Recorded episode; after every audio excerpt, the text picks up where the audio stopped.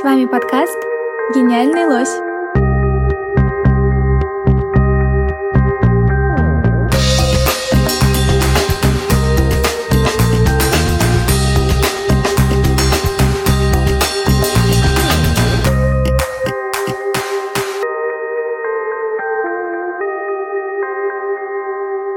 Привет, я Платова Лада, участница «Гений места» и мой проект «Контур хаоса». Э, Я расписывала забор. Вау, круто. А что такое контур house?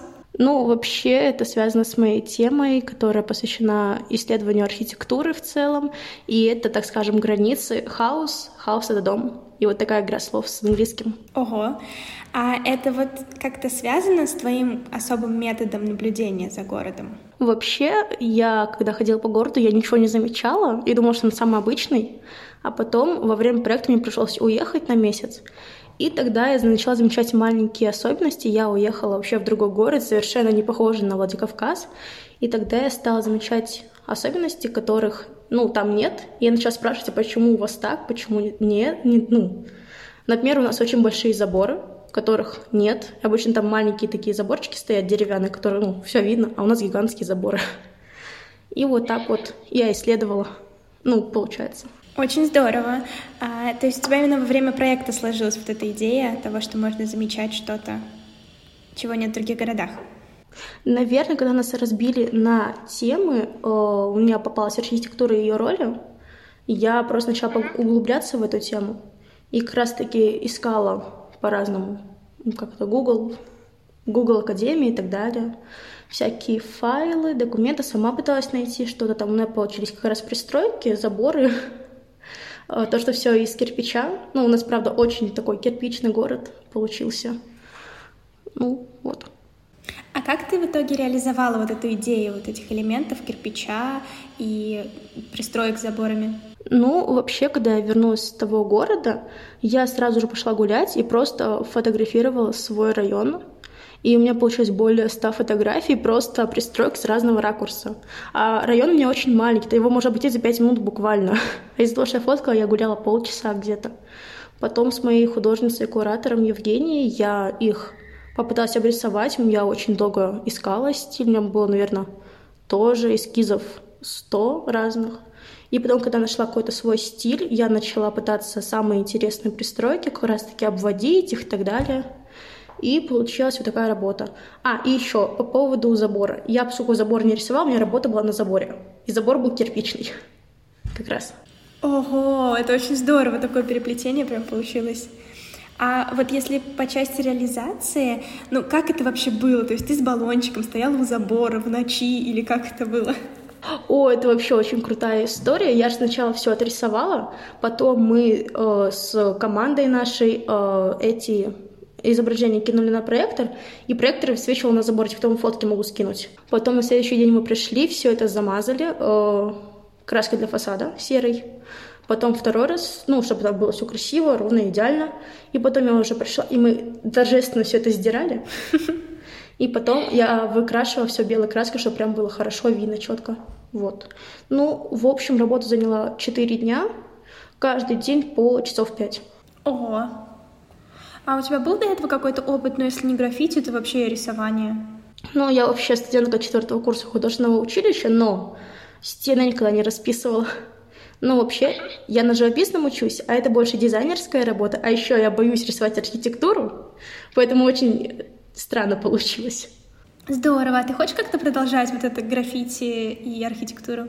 Ну, смотри, это очень такой спорный вопрос, потому что нужно найти то, как я хочу это реализовать. В принципе, это интересный опыт. Я бы хотела дальше попробовать похожее сделать, но уже не с заборами. Наверное, стены домов или, возможно, даже вагоны. Ого! Интересно еще поговорить, потому что у тебя в исследовании есть такая тема, как тактический урбанизм, и, наверное, многим не очень понятно, что это. Вот можешь как-то объяснить, что это такое? Ну, вообще, я очень много искала информации. Для меня тактический урбанизм — это исследование города через рисунок, через какой-то арт-объект.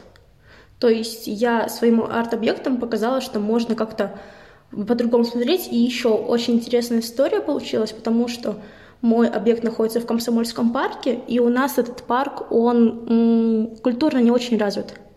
То есть он не очень облагорожен, и у нас вот есть ну, парк Коста, который очень красивый, в нем очень хорошо все, очень много арт-объектов, и парк Комсомольский. Их буквально разделяют 15 минут э, ходьбы, но один очень красивый, другой вообще заброшенный какой-то.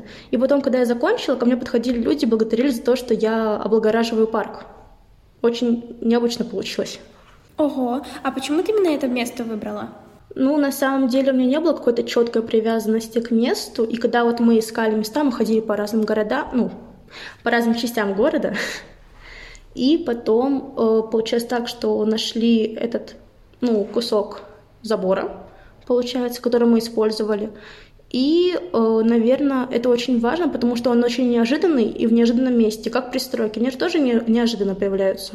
Я когда гуляла, даже не замечала их обычно. А потом такая смотрю, целый этаж пристроили. Ого. Ну, вообще, да, это же какая-то знаменитая тема еще с Советским Союзом, когда у нас к историческим зданиям пристраивались несколько, несколько этажей сверху. Нет, на самом деле... О, кстати, я писала целую диссертацию по поводу пристроек. Там очень... Серьезно? Да. О. Я залезла и в историю, и туда, и сюда. А, вообще в СССР были максимально запрещены любые пристройки, то есть и была такая лицевая часть дома, и была задняя часть дома. Лицевая часть дома — это когда а, мимо твоего дома мог был пройти парад или что-то такое, и там нельзя было ну, катастрофически трогать часть эту. Там, где другая часть здания, ее можно было максимум э, туда что-нибудь поставить. То есть там нельзя было не застеклить ничего. Потом СССР развалился, пошла, пошли 90-е лихие, и каждый начал выстраивать свои границы очень-очень четко. Кстати, грани, потому что границы. Типа так люди выстраивают свои границы. И было очень много незаконных пристроек. Каждый считал, что его дом — это его крепость. И у меня даже есть знакомые, которые строили пристройки. Называть их я не буду, конечно, потому что а вдруг... И только к третьему году этот вопрос начал ну, регулироваться как-то. И в шестом году все пристройки были запрещены, то есть кроме застекления. Ого, слушай, я вообще не знала об этом, но это очень интересная история, на самом деле. Очень круто. Слушай, а вот по поводу места еще раз, которое ты выбрала, были ли какие-то, может быть, казусы, связанные с этим? Или вообще в создании проекта наверняка были какие-то, ну не то чтобы факапы, но какие-то оплошности, ошибки? Ну, таких прям ярких косяков не было, но, например, из-за того, что парк был неблагоустроен, он был очень грязный. И то есть мы перед, ну, перед открытием мы это все убирали, там созвали целую этот, общагу студентов, они там все убирали. И, мне кажется, немножечко нас проклинали, но зато стало убрано. Здорово, но получается, что ну, твой проект в каком-то смысле он городу сделал гораздо лучше за счет не только уборки, но и своего смысла. Да, там еще были странные надписи на этом заборе в стиле «Марат король», там еще что-нибудь, «Я тебя люблю». Я это все замазала, и потом мы шутили, что нам придет отомстят за то, что мы замазали то, что кого-то любят. Ну, это очень здорово. Слушай, получается такое прям культурное наслоение одно на другое.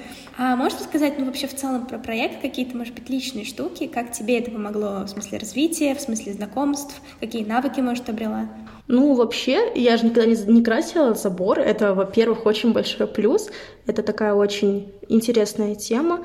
Также я познакомилась с тремя очень крутыми художниками. Я была в прямом эфире и на телевидении. Ого! А как ты туда попала? Вот сейчас расскажу. Э, Еще четыре года назад я тренировалась в одном месте, и каждый раз, когда туда шла, там было такое большое здание Рестон ТВ. Я такая, блин, хочу туда попасть. Ну и туда невозможно попасть просто так. Я такая, ну ладно. Я уже забыла про это место, потом мне говорят, Лада, мы хотим, чтобы ты побыла в прямом эфире у нас. Ну, типа, ты будешь участвовать? Я такая, да, буду, хорошо. Прихожу туда, меня еще не хотели пропускать, потому что не могли найти мое имя. А там я была в самом конце, на втором листике, на второй листик даже не смотрели. Но тогда меня пропустили, и я была в первый раз в прямом эфире. Там у нас был Рустан и директор ГЦСИ с нами. Вау, вот это реально здорово. И получается, моя маленькая мечта исполнилась. Я побыла в этом месте. Там так круто на самом деле. У тебя очень классный проект. Э, и у нас будет очень классный подкаст про него. Ты еще попадешь не только в телевидение, но и в подкасты. Да, я все смогла. Медийная личность теперь.